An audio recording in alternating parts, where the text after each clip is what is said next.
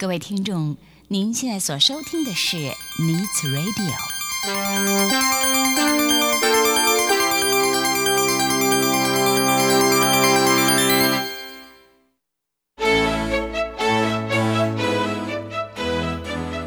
即将为您播出的是由梁慧制作主持的《爱的生活家》。当爱与生活相遇，充满幸福的感觉；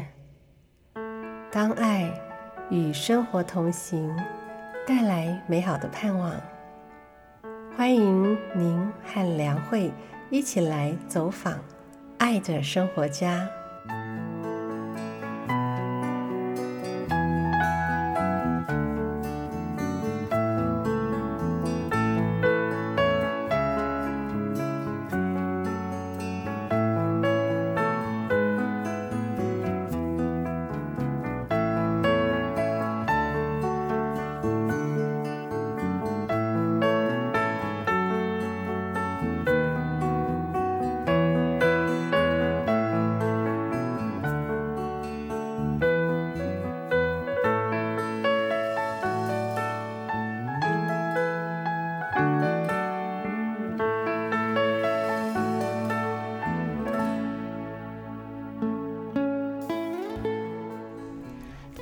位亲爱的听众朋友，大家好，欢迎收听《爱的生活家》的节目，我是节目主持人梁慧。在今天节目一开始呢，梁慧要祝福我们所有的好朋友，祝福您呢有满满的好心情，祝福您呢今天一整天都顺心如意。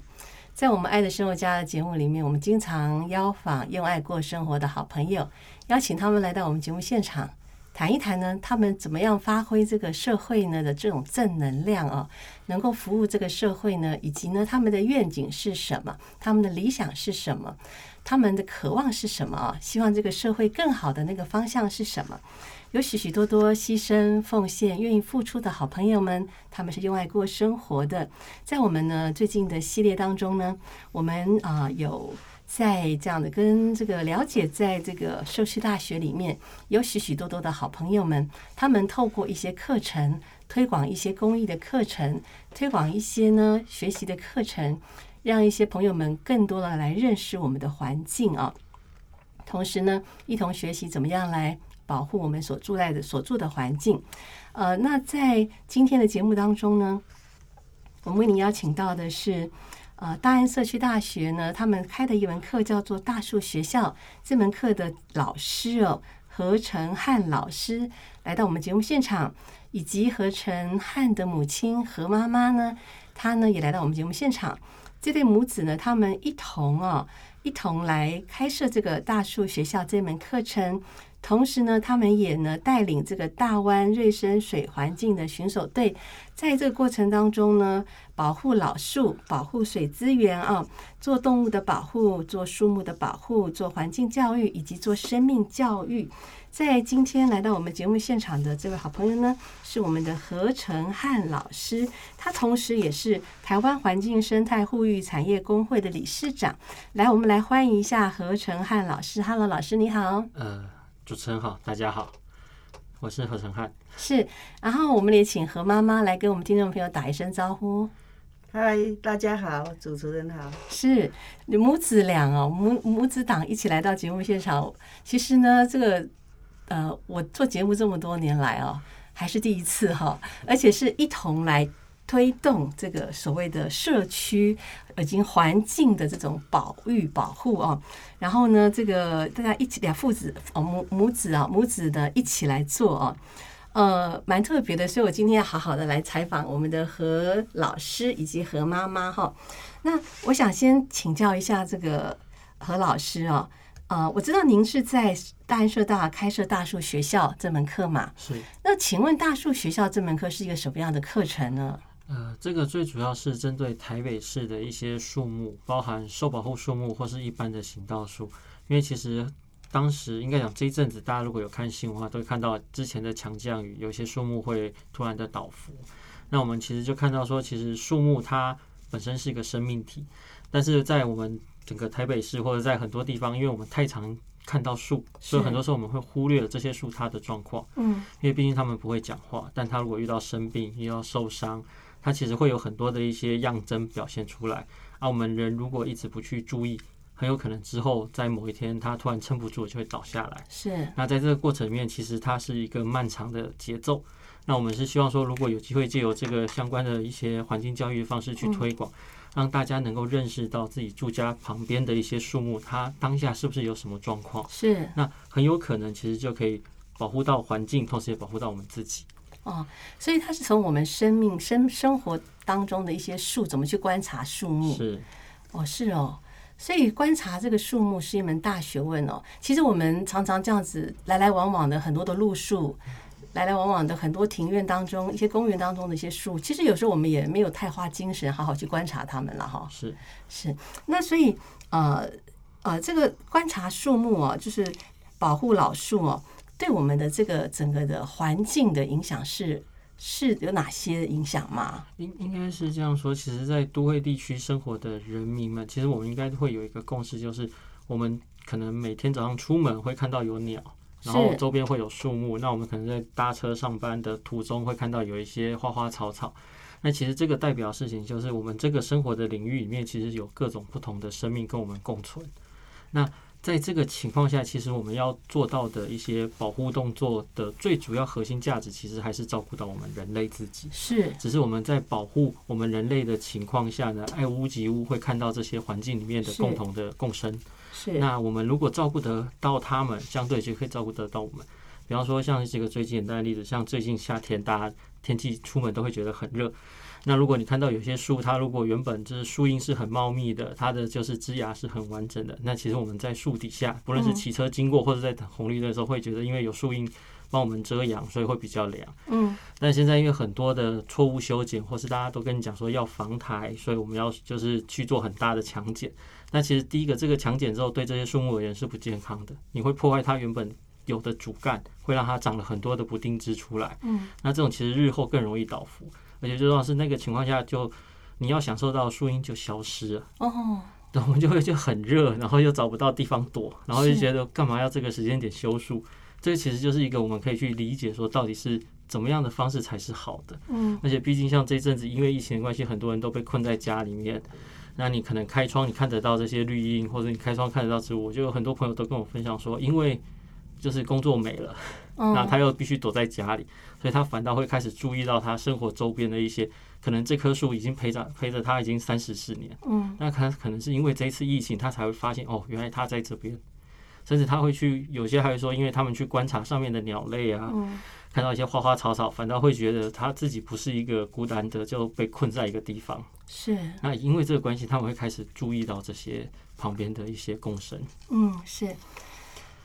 呃，何成汉老师，您对于树哦，很爱很爱树木哈、感觉上你很爱树，很爱环境了，很爱大地哦。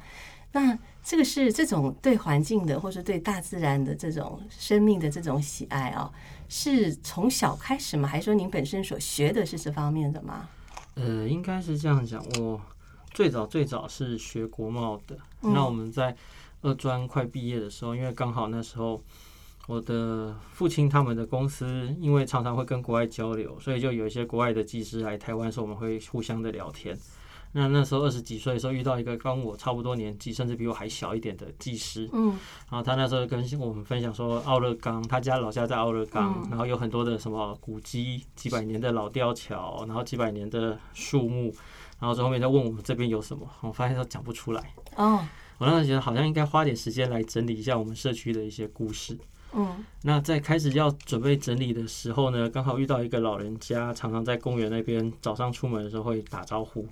那因为那时候还没有说很熟，那只是后来就是想说，应该很多老人家会知道一些故事，所以开始跟他问。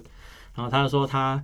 呃，学生时期就在台大这边念书，那他毕业之后也在台大这边教学，然后甚至退休都还生活在这个区域里面，所以他其实有很多以前到现在二三十年甚至四十年的这些故事。我们那时候就好说约定一个时间，可能过完年之后，我们来做一个就是文史调查或者一个口述历史的记录。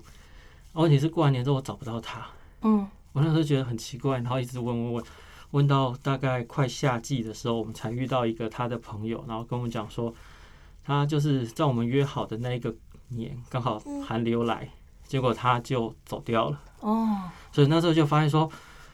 这些历史如果现在没有人去注意，那以后更不会有人记得。是，然后而且在我们那个社区里面，其实有很多一些那种文史的脉络也好，或是一些典故也好，真的是没有人问，没有人讲，大家都不知道。是，所以因为这关系，就开始做很多的一些资料收集，然后才发现说，其实有很多的议题，包含像树木保护是一块，嗯然后包含像是一些土地的一些问题，还有包含像是一些动物相关的问题，所以嗯。慢慢地就是把我们一些能够协助的能量去跟社区做一些连接。嗯对，所以你好像整个的这种关心已经被打开了哦，好像你对于环境的这种关怀以及兴趣，好像就被点燃了。在那个之前，是因为这样的一个国外的朋友来，让你的好奇心之后，你就去了解，然后越越越了解，越收集资料，就越关怀，越关切。是因为因为就会发现说，最实际的问题是我们住在这个地方，嗯那我们到底知不知道我们这个地方的故事？或是以前的人，在我们之前的人在这个地方，他们生活的时候，嗯他们的坚持是什么？他们的在乎是什么？那我们以后的人到了这个地方之后，活的方式有没有是他们以前想要的，或者说他们以前就是不希望看到的？嗯，那这个过程里面，这个传承到底有没有被连接起来？是这个其实就是我们会觉得，如果你今天有这些资料，那以后不论是跟小朋友讲，或是跟其他人分享，大家都可以知道这个地方的脉络到底是什么。嗯因为像我很很多时候都会觉得，文化的本质是一种具象的生活态度。嗯我嗯们因为有这些生活上面的一些点点滴滴累积起来，才会变成我们的文化。是那我们其实会需要跟大家叙述，或是跟大家讲故事的话，这些内容也都是从这边点滴出来的。嗯是。那您投入之后呢？坐在旁边的何妈妈想要请教您哦，那您是怎么样的一个机会之下，就是开始参与跟儿子一起参与这样的一个环境教育的一个工作啊？诶、我是有一次哈、嗯，去参加他那个环境教育专题申请，是。现在环保局是不是？啊，对，然后他要出面哈、做诶、presentation 做嗯展示啊，嗯。做什么？那要争取那个经费。嗯。啊，我去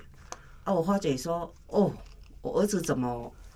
头脑的东西这么多？嗯哎，我怎么一直在忙我的工作，是都没有注意到嗯啊？从那一次我受感动以后，嗯我儿子如果找我说哦做什么做什么啊，我就跟着他去。哦嘿，因为我本身我自己是在台电上班哦啊，我也很忙是啊。他如果假期找我的话，我就跟着他跑这样。是是，所以何妈妈现在还有在上班哦，诶，退休了，退休了退。休两年。OK，所以从事这样的一个呃这样子一个环境的这样关怀工作有多久的时间啦？我这边将近快十多年。哦，十几年十了几。年了，对哦，所以和妈妈从那时候还在上班的时候就也一起投入了。是是是，嗯那像是你们是是需要到处去呼吁嘛，去教育大家，还是说去实际上去真实的去动手做什么事情？你们主要的所谓的这样子的一种关怀的方式是怎么样的方式？呃，应该讲说这个是一个一个的阶段累积出来的。是包含像其实最早的时候，我们是有一批跟我同年龄的在社区里面的朋友，或者说认识的。那我们因为就是想要做一些事情，所以我们成立了一个社区发展协会。是因为我们发现说那时候好像社区发展协会才比较容易跟政府有一个窗口连接，是那就开始做一些像是刚刚讲环保局啊，或是一些各局处的一些计划申请。因为我们发现说那时候其实是可以去请一些预算来做一些，不论是实际改造这个地方的一些活动。嗯比方说做雨水铺满，比方说做一些就是那个落叶堆肥。嗯然后后来呢，发现说其实我们如果只是自己这个地方有一些成果，嗯那很难去让别人一起跟我们一起合作。是因为大家都会觉得你只是做你的，所以变成我们那个时候又在从原本的社区发展协会再转型，再成立了一个社团法人的，就是也是环境教育的团体。嗯那借由这个东西，我们开始在全国上面去做一些推广，就我们把我们的经验去做一些分享，嗯然后去做一些连接，然后到后来又发现说，其实单纯只是分享经验跟协助，其实还是有限，因为最主要其实我们能够做到一个示范之后，下一步是要让大家可以跟我们一起做。嗯所以在这个情况下，我们开始跟社大就是连接。那跟社大连接的原因，是因为之前我们在做一些很多的一些土地保护运动，还有一些就是环境的保护运动的时候，其实社大他们这边都有很多的一些协助，包含一些脉络的整理啊，包含一些学员的支持。那所以，变说，在这个情况下，我们就从我就从原本是社大的学员，嗯那时候只是进去旁听，是到后来报名课程，然后到后面就是把这边社大教我们的一些有系统的经验，怎么样去解构，跟怎么样去把一些资大家资讯整合带到社区里面，重新就是教大家，嗯然后到后来再把在社区里面运作的经验带回社大里面，变成是一个课程跟大家分享。嗯所以我经历了就是从原本的不关心的，到会去上课的学员，是。到从学员之后再跑去社区里面运作，然后再回来当老师。这边在这些过程里面，我们就会发现说，其实很多时候我们在不同的一个地点都需要用不同的方式去处理。是。比方说在在台北市来讲，它很多地方它其实生活样态就不一样，所以变成说我们的每每一种模式要运作的时候，都会先以在地的状况做出发，嗯然后就规划很多的课程。因为我们发现说，其实现在在都会地区，大家生活都太忙。嗯。你如果要跟成年人讲这些动物保护、树木保护或是环境教育，嗯。他们都会跟你讲很好，但是我现在要上班，所以我们反过头来，我们是以小孩子为主体，我们用各种让孩子会觉得有趣，会觉得这个是很好玩的活动的方式去吸引他们。因为小孩子来，大人也要来啊，亲子活动，亲子活这周动，我们还准备很多小礼物，就是让孩子帮我们带一些问题回去问家长，嗯然后家长跟他讲了答案之后，我们再回来就是有一个互动。像这个我们之前就是在像是那个法务部幼儿园。嗯我们那时候跟那边很多的小朋友，像地球班啊，还有一些就是老师们，我们就合作，嗯我们在带所谓的落叶堆肥，也带那边的树木保护的认识。那借由这些过程，其实让孩子帮我们带回问题回去问。那时候我们设计了好几个问题，包含像说，假设你看到一棵树，它被水泥困住了，嗯你要怎么办？那那些家长在回家的时候就会跟他们讨论，然后他们再把资料写写之后，再拿来学校跟老师讲。那老师他们就很高兴跟我们分享说，因为我们这些有趣的课程，所以他们在带去植物园的时候，大家都很认真的看每一棵树。甚至他爸爸妈妈都讲说，他们假日带他们出去的时候，看到树，那个小孩子就很高兴跟他讲。是对，现在变成用潜移的默化的方式，把这些东西慢慢的让家长以家庭为单位，可以既可以有互动，那同时间又可以有一些就是实际的作用。是，的确有透过这个不同世代哦。一起来关心这个环境是很有果效的。好，那在家庭里面呢，家长跟孩子一同来学习啊。那呃我们聊到这个地方，我们先来休息一下。听众朋友，您现在所听的节目是《爱的生活家》，今天为您邀请到的呢是呃大安社区大学大树学校这门课程的老师何成汉老师，他同时也是台湾环境。生态护育产业工会的理事长，在今天节目当中，跟我们来聊一聊怎么样来做环境教育的一些工作啊。好的，那我们接下来呢，我们会在下一段时间呢，继续来聊在社区迎亲共创怎么样呢？不同世代的人一同来守护我们的环境呢？我们来听一段音乐，等一下继续回到我们爱的生活家的节目现场。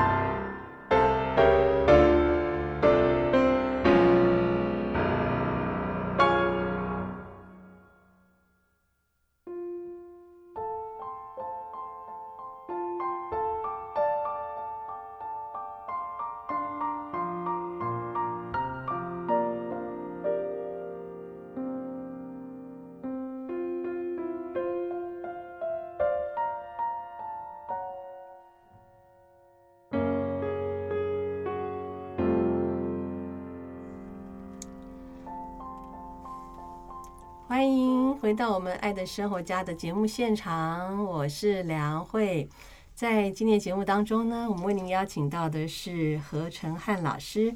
他是呢台湾环境生态护育产业工会的理事长何神汉老师，以及呢何神汉的母亲何妈妈，他们很多年来呢一直呢在推动环境的教育啊。那曾经呢在大安社区大学开了这个大树学校的课程之后呢，他们又进入社区啊。那我们这段时间我们来聊一聊哈，这个他们怎么样在社区里面来做环境教育的工作哦。那想请何成汉老师来跟我们分享一下这个这一段的内容。好的。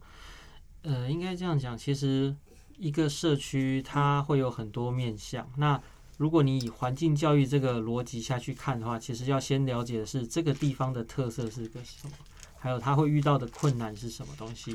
那因为每个社区都有不同的样态，所以没办法说就是我们特别就是一个这样，就是没办法用罐头的方式，就是每个都用同一种方法去推，这样的话其实效果会很差。所以，我们那时候在大安社大这边的脉络下面，我们把大树教室跟大树讲堂很多资讯整合起来之后，其实我们是把这一部分的经验带去更多的地方分享，包含像是文山社大、信义社大各个地方，其实我们都用这种方式去跟他们介绍，说有一种可以跟大家分享一些植物，还有就是环境的一些模式。那其实这回过头来讲，最重要的一个点就是说，我们当初在进入社区的时候，我们会先看清楚。他这边的一些困境是什么？是。那同时间呢，我们会先理解说这边的长辈，还有这边的一些就是亲子，他们觉得他们这边可以做到的是什么？因为很多时候，如果我们一开始进到社区里面就用批判的方式说啊，你这个不行，啊你那个不行，你什么都不行，那基本上那个不会有好的一个连接，他只会觉得你是一个外人跑进来指指东指西这样子。嗯。这边我们一开始都会用一些。小小的活动，然后去跟孩子们或者跟家庭的方式先去做一个连接，让他觉得我们讲的这些内容跟故事是他们平时就一天到晚看得见，但是没有特别去想的。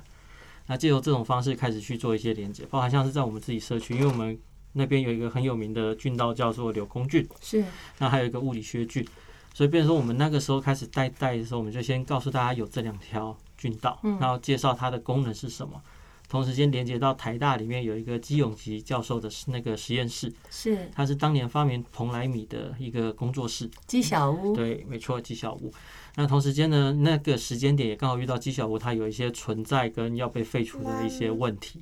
所以我们那时候就很努力的去做一些保存运动的同时，跟大家介绍这个地方。是，那很荣幸的几年努力下来，这基小屋后来被保存下来。嗯，那同时间我们也继续跟社区讲说，这些郡道它其实除了一个水的一个灌溉之外，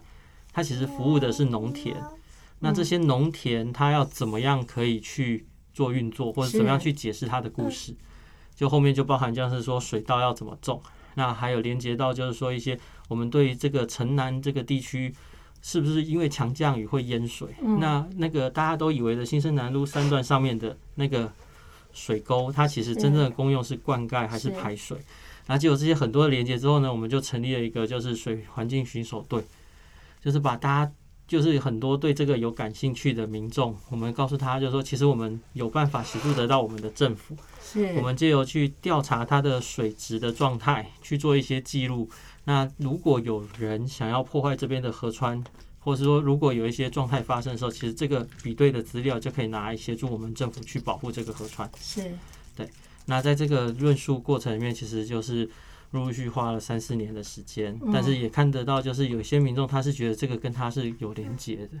因为很多人他在河滨散步的时候，他其实都会希望那个河流状态是好的。嗯，所以如果遇到比方说有很多的一些泡泡啊，或者很多的一些鱼啊，或者在上面浮尸的话，其实他们都会希望能够帮忙，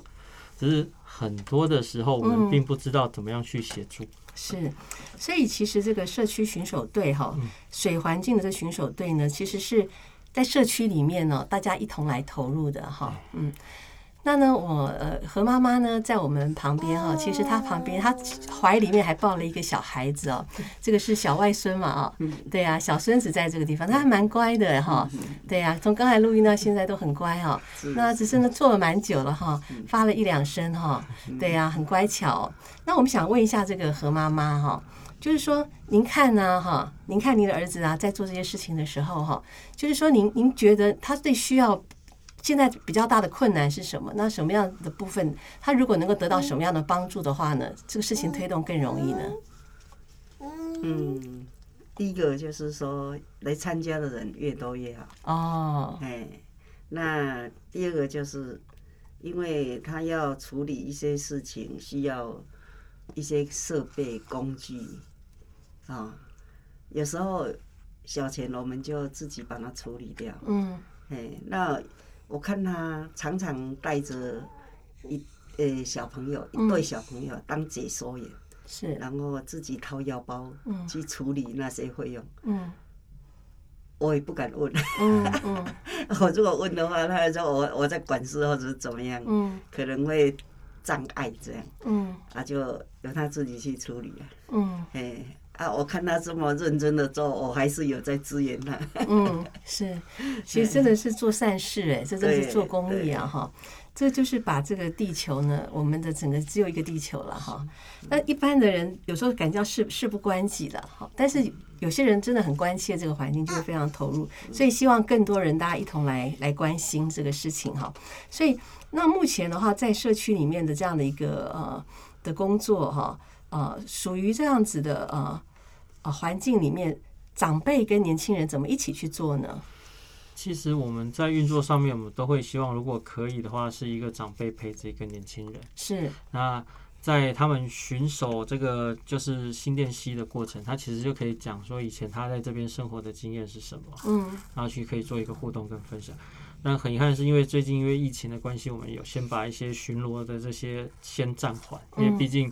我们很难确保说人在这个过程会不会有一些状况。是，对，但是实际上我们就是之前一直在运作的模式，我们都是会找一个在地的居民，嗯然后可能找一些小朋友，那这个可能是幼儿园或是国小，甚至是是社区里面的一些小孩子。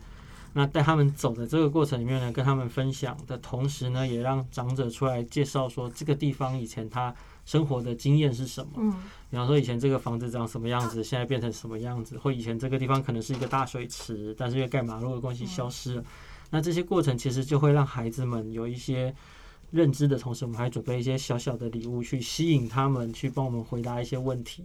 啊，这些问题其实我们设计起来都是为了让孩子去问父母。是，对，就比方说这个树木怎么办？像我们之前有做过一个最有趣的议题，是我们让大家先想象自己是一只鸟。嗯。如果你要在都会地区里面，在你家的周园里面要筑一个巢，你要选什么样的树木？你要选什么样的环境？是，然后借由这个去让大家看见说，现在的整个状态下面，我们对于生命、对于动物这边到底友不友善？是，对，嗯是，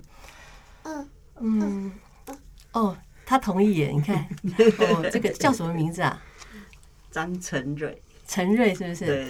陈瑞。一岁多哈，哎，这个这个这个是算是这个呃和我们何妈妈的这个小外孙哦，算是这个陈汉的呃侄子。侄子嘛，对。好一岁多。我在想他再大一点的话，就可以跟你们一起，去做环境教育了。你看现在这么小就跟着来来来电台录音了哦。我们现在在做环境教育的一个节目的一个内容。啊，我们的我们的这个陈瑞，陈瑞陈瑞小陈瑞就跟着他一起一起来来这个上节目了哈。对，而且你讲的精彩的时候，他还会嗯嗯嗯，好像在同意的样子，跟着讲话哈，哎，一个点头，点头哎。我们讲的精彩的时候，他还会嗯嗯嗯哈，同意是不是？原则上同意，同意我们的所讲的内容哈。以后长大之后要帮着九九哦哈嗯，一起去做环境教育哦，好不好？OK，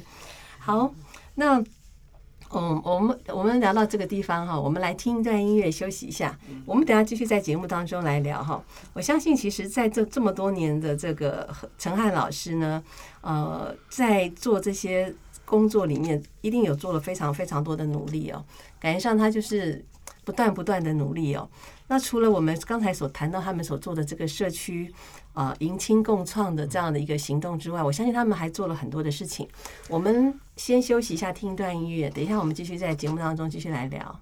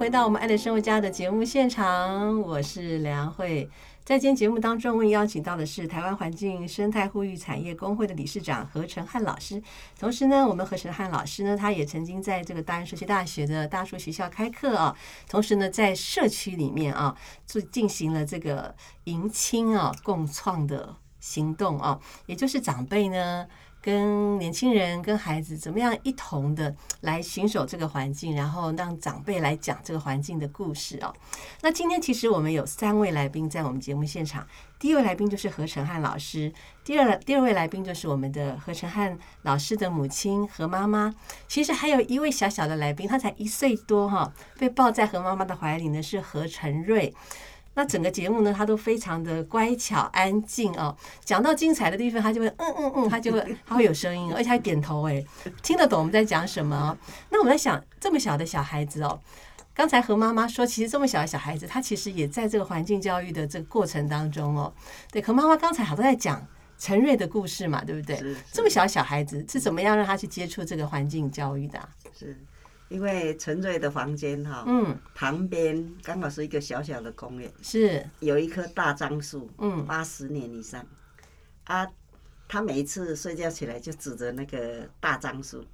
哦，我们就跟他讲说，那个是樟树爷爷啊，跟樟树爷爷说好，说早。啊，他的手就举举起来，哎，举起来好，手早这样。刚才你说的张树爷爷，他就已经手举起来了。对对对，他就会打招呼。打招呼，嘿，啊，跟张树爷爷打招呼哦。哎呦，就手举起来了。哇，就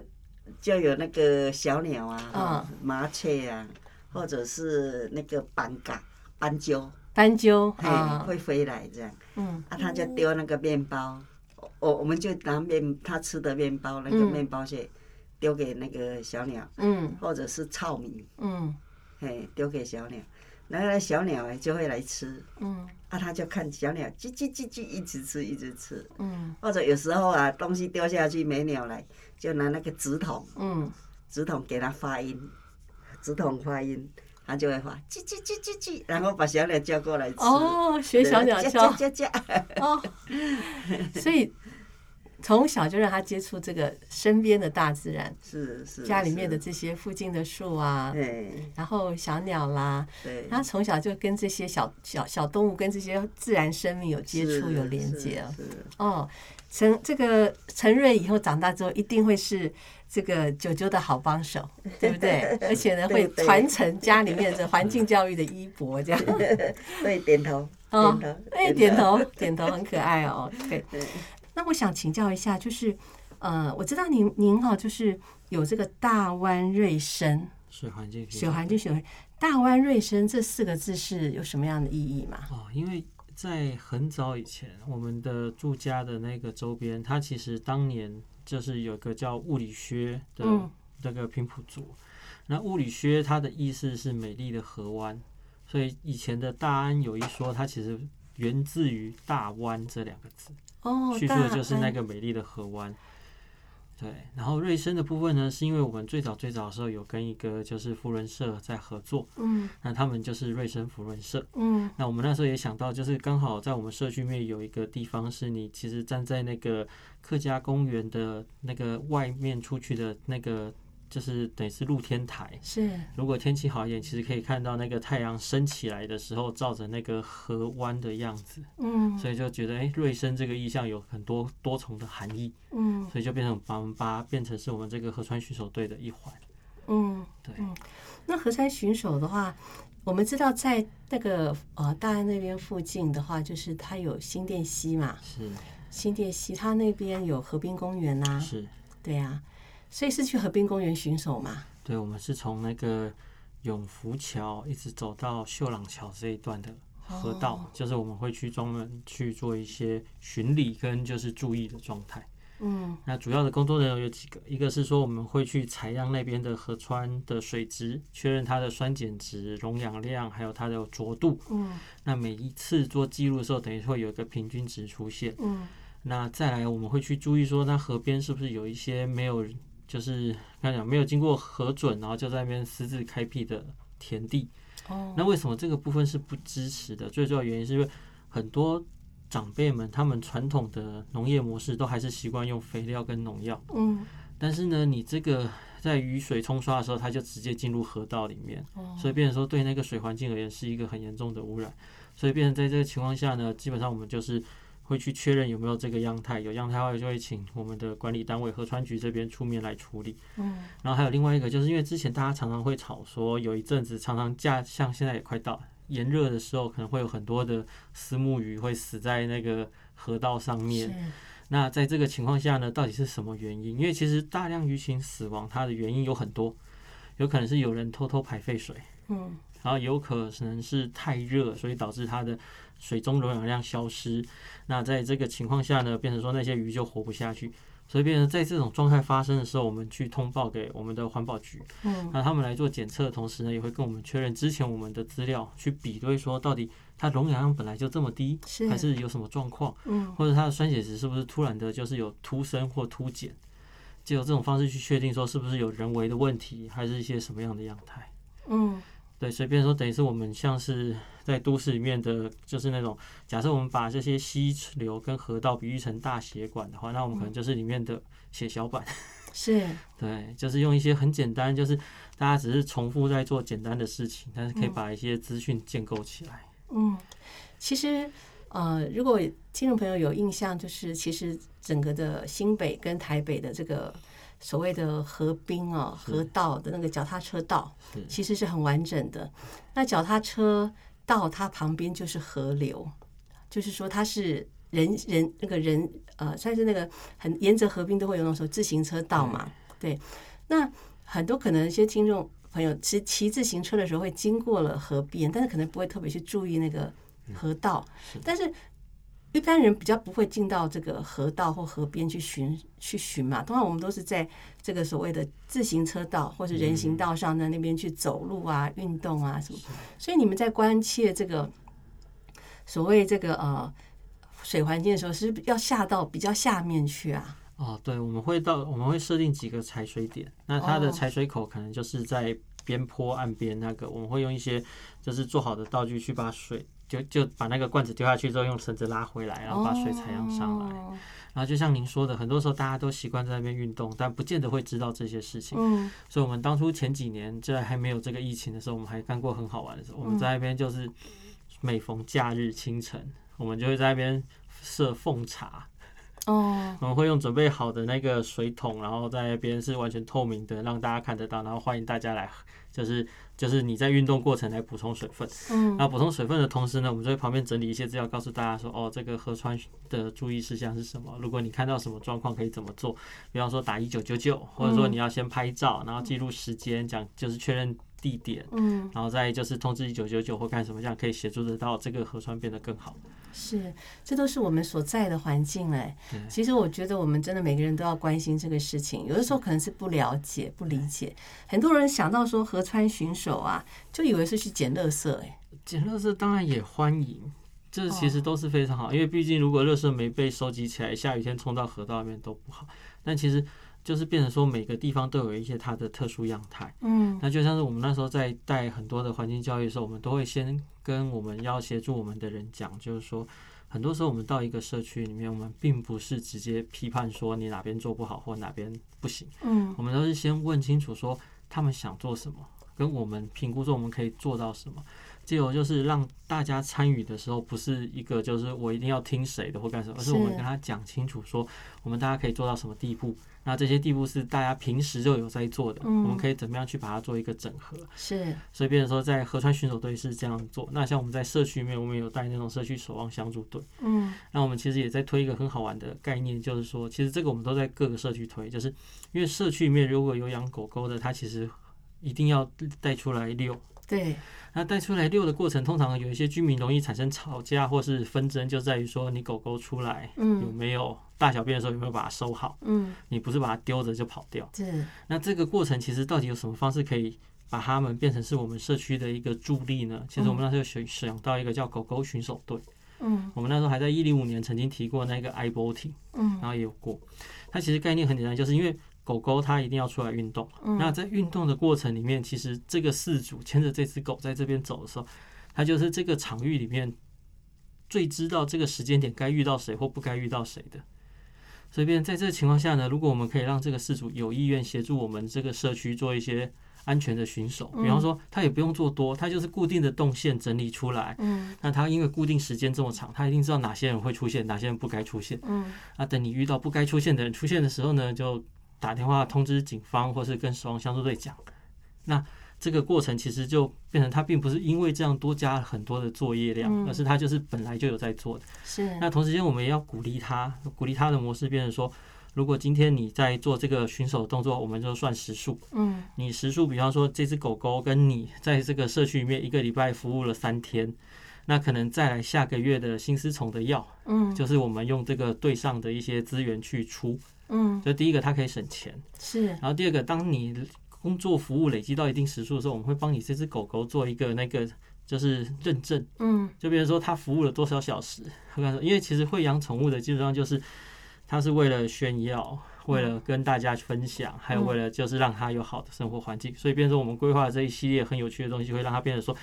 诶，今天我跟我的朋友介绍我家的狗狗，比方说我家的狗狗是一只就是拉布拉多，嗯。那我家的拉布拉多跟你家的拉布拉多差在哪？我家的拉布拉多有服务时数，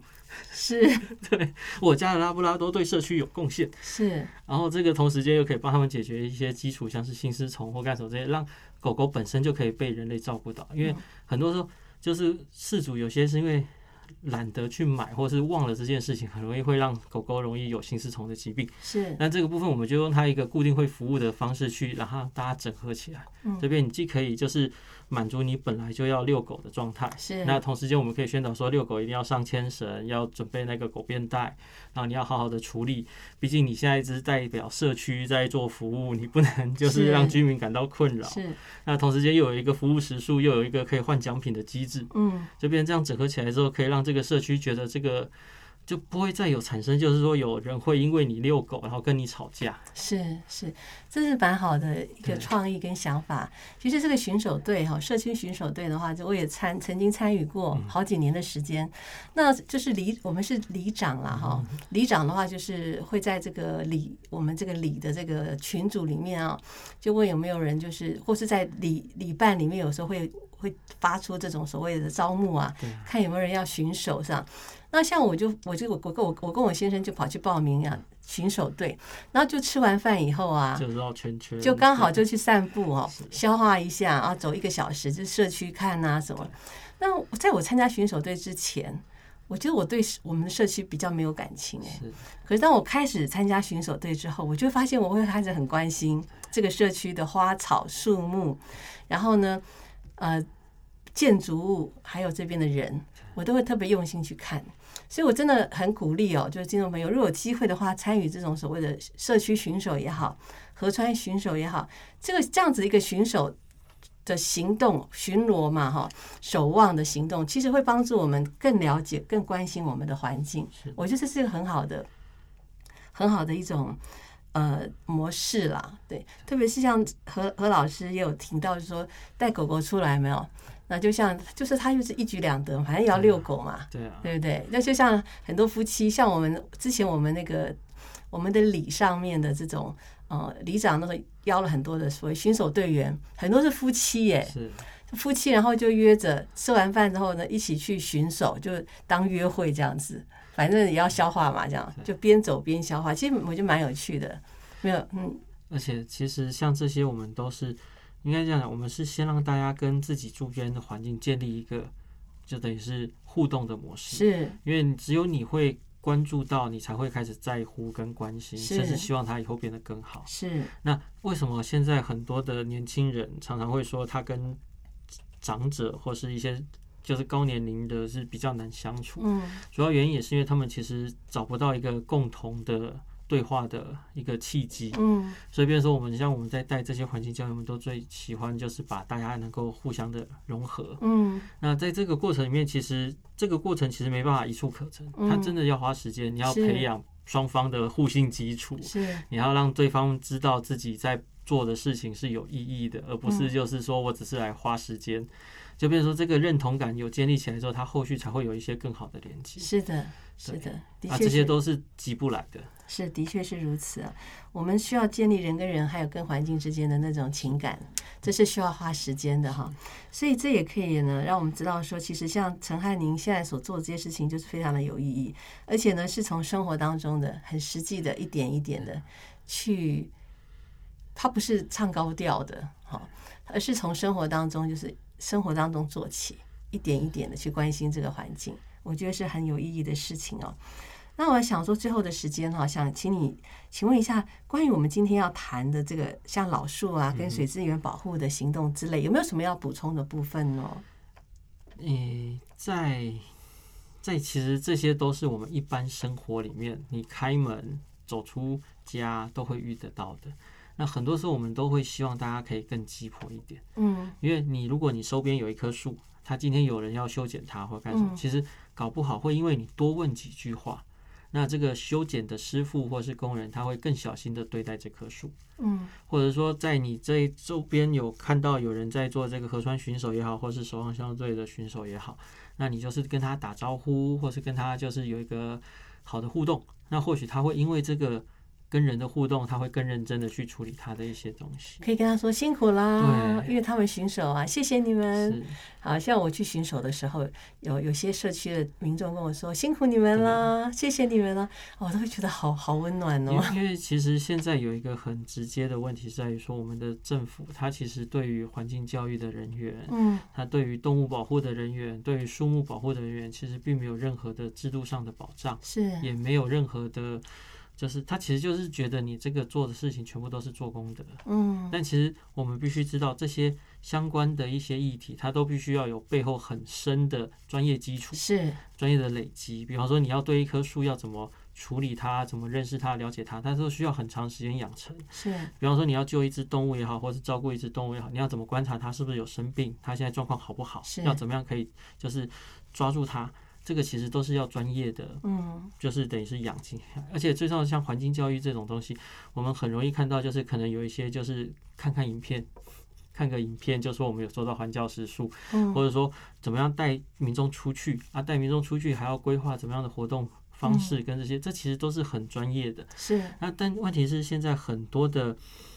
状态下，其实这些人很努力在做这些事情，不见得会被大家认同，嗯甚至不重视就算了，有些还会觉得你是来找麻烦。嗯所以变其实这个回过头来，我们要怎么样可以让这个事情做得更好？基本上就是第一个原则是，我们可以关心他，嗯那我们可以去了解，可以试着去关心，跟试着去了解，嗯跟他有互动。